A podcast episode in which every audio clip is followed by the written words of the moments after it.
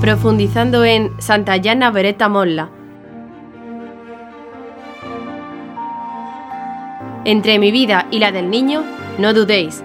Elegidlo, exijo la suya, salvadlo.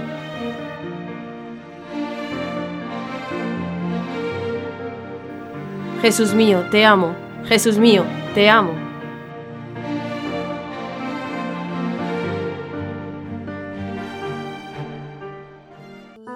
Yana Beretta Mola nace el 4 de octubre de 1922 en una familia profundamente católica.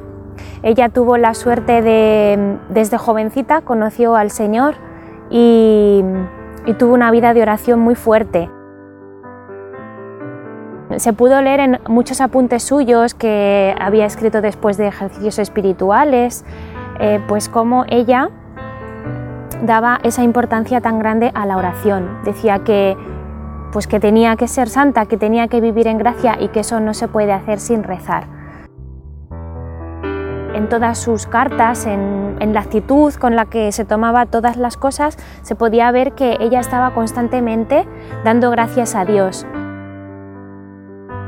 La gente que la conoció decía que, pues, que estaba entusiasmada con la vida, le encantaba vivir y le encantaba todas las cosas bonitas y bellas. Le gustaba la naturaleza, le gustaba la música, mmm, le gustaba también pues, el cuidado de su casa y siempre eh, afrontaba todo con mucho entusiasmo. Su marido dice que era por eso, porque en todo veía la mano de Dios y en todas las cosas bellas veía un regalo de Dios.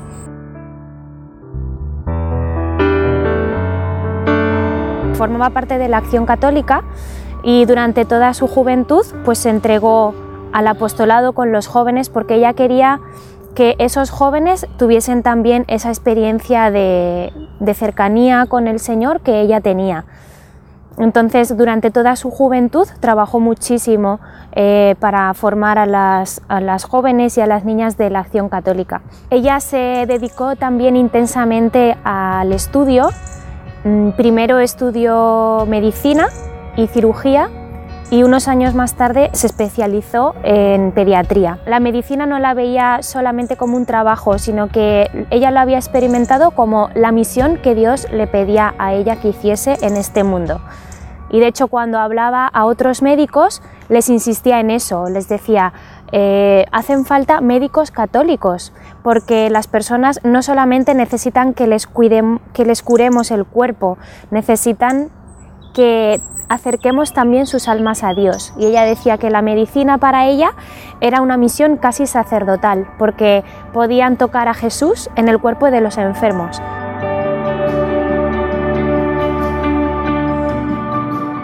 Precisamente porque daba muchísima importancia a, a la misión que ella tenía que cumplir, ella pasó mucho tiempo rezando para descubrir cuál era su vocación, ¿no? Ella se planteó pues Dios me puede llamar a la vocación matrimonial, formar una familia cristiana o a la vocación religiosa. Ella decía que cualquiera de las dos vocaciones era a la maternidad, porque era a dar vida. Y ella entendía amar como superar todo egoísmo, eh, morir a, a uno mismo para poder entregarse totalmente y santificarse ella y santificarse santificar a su esposo y a sus hijos. Entonces ella pidió muchas oraciones y rezó mucho hasta que por fin descubrió pues, que su vocación era a formar una familia cristiana. Entonces eh, por fin conoció a Pietro Mola, un ingeniero, y empezaron un tiempo de noviazgo que para Yana fue un tiempo también de profundizar mucho en su vida espiritual, crecer más todavía en la oración y por supuesto, como siempre, una acción de gracias constante. Durante su noviazgo, pues se escribieron muchas cartas, Pietro y ella. Merece la pena leer las cartas que Yana escribió a Pietro, sobre todo para los novios que se estén preparando para el matrimonio, les puede ayudar mucho ver la actitud ¿no? que ella tenía, que era una actitud de intentar hacer feliz a la otra persona olvidándose totalmente de uno mismo, que pues en eso consiste el amor, ¿no? En esa entrega generosa. Y ella preguntaba a Pietro, dime, ¿qué tengo que hacer y cómo tengo que ser para hacerte feliz? Y en otra ocasión también le decía a Pietro, he estado meditando en el versículo de una misa de Santa Ana que decía pues que la mujer fuerte hará siempre feliz a su marido, nunca le hará sufrir, atrae las bendiciones de Dios. le decía, yo le pido al Señor ser esa mujer fuerte, ser esa esposa para ti, ser esa madre para sus hijos.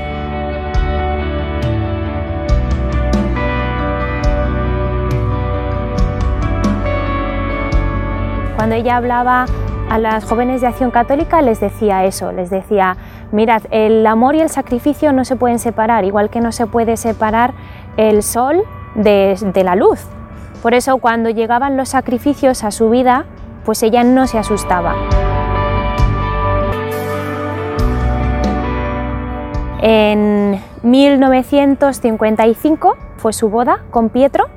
Después de seis años tuvieron tres hijos que ella decía que eran tres soles, tres bendiciones de Dios.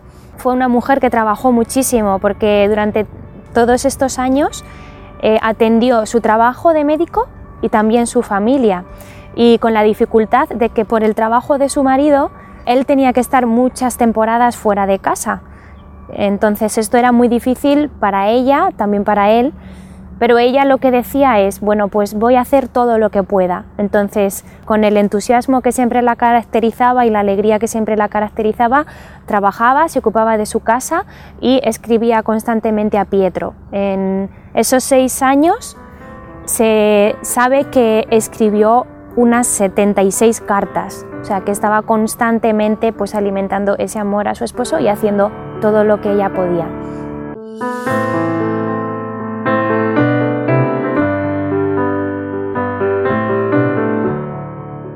En el cuarto embarazo fue cuando ella dice que les visitó el sufrimiento, ¿no?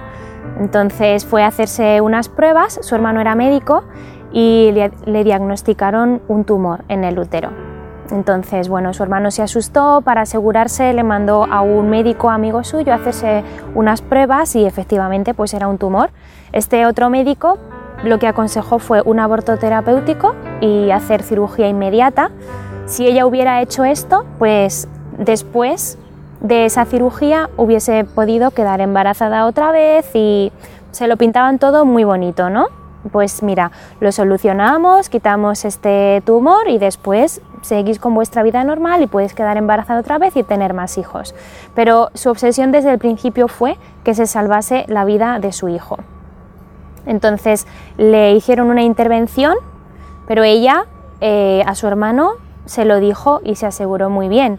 Mira, si en algún momento está en duda la vida de uno de los dos, te lo exijo, salva a mi hijo. Entonces hicieron lo que pudieron y siguió el embarazo adelante.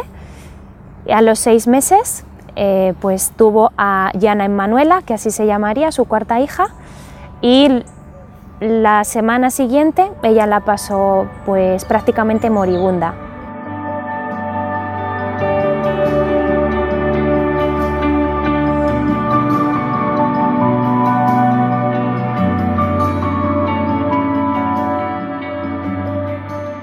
Ella lo vivió con mucha paz, ofreciéndolo todo y en los últimos, sus últimas palabras, mientras moría, pues era una jaculatoria, Jesús te amo, Jesús te amo. Y así fue como murió. Su marido cuando cuenta eso dice que bueno, que es que así fue como murió y así fue como vivió. O sea, por eso pudo morir así, porque vivió así. Mm, unos años después de la muerte de Yana, eh, comenzó su proceso de beatificación y, por fin la canonizó Juan Pablo II. En esa ceremonia, pues su marido y su hija, Yana Emanuela, tuvieron la suerte de estar presente y ver cómo canonizaban a su madre. Su marido decía pues que no sabía que había vivido con una santa, o sea, que le parecía una mujer muy normal. La gente que la conoció dice de ella eso, que cuando veía que una cosa era la voluntad de Dios, lo vivía con total generosidad y con total firmeza. Entonces, en resumen, podemos decir de Yana Beretta Mola, pues eso, que fue una mujer con una intensa vida de fe, que siempre buscaba hacer la voluntad de Dios. Cuando la encontraba, se entregaba a ella con toda generosidad y con total firmeza, asumiendo los sacrificios que ello suponía Para poder vivir eso, pues acudía a la oración, que era lo que impregnaba siempre su vida, pues una oración de petición, una oración de adoración, una oración de acción de gracias y que cuando llegó el momento del sacrificio, pues no se echó atrás, sino que siguió adelante con eso que el Señor le pedía. Como decía su hijo en su funeral, eh, su hijo que entonces tenía cinco años y medio, el hijo más mayor, cuando su padre lloraba, pues su hijo le preguntaba, pero papá, ¿por qué lloras si la mamá está viva en el cielo?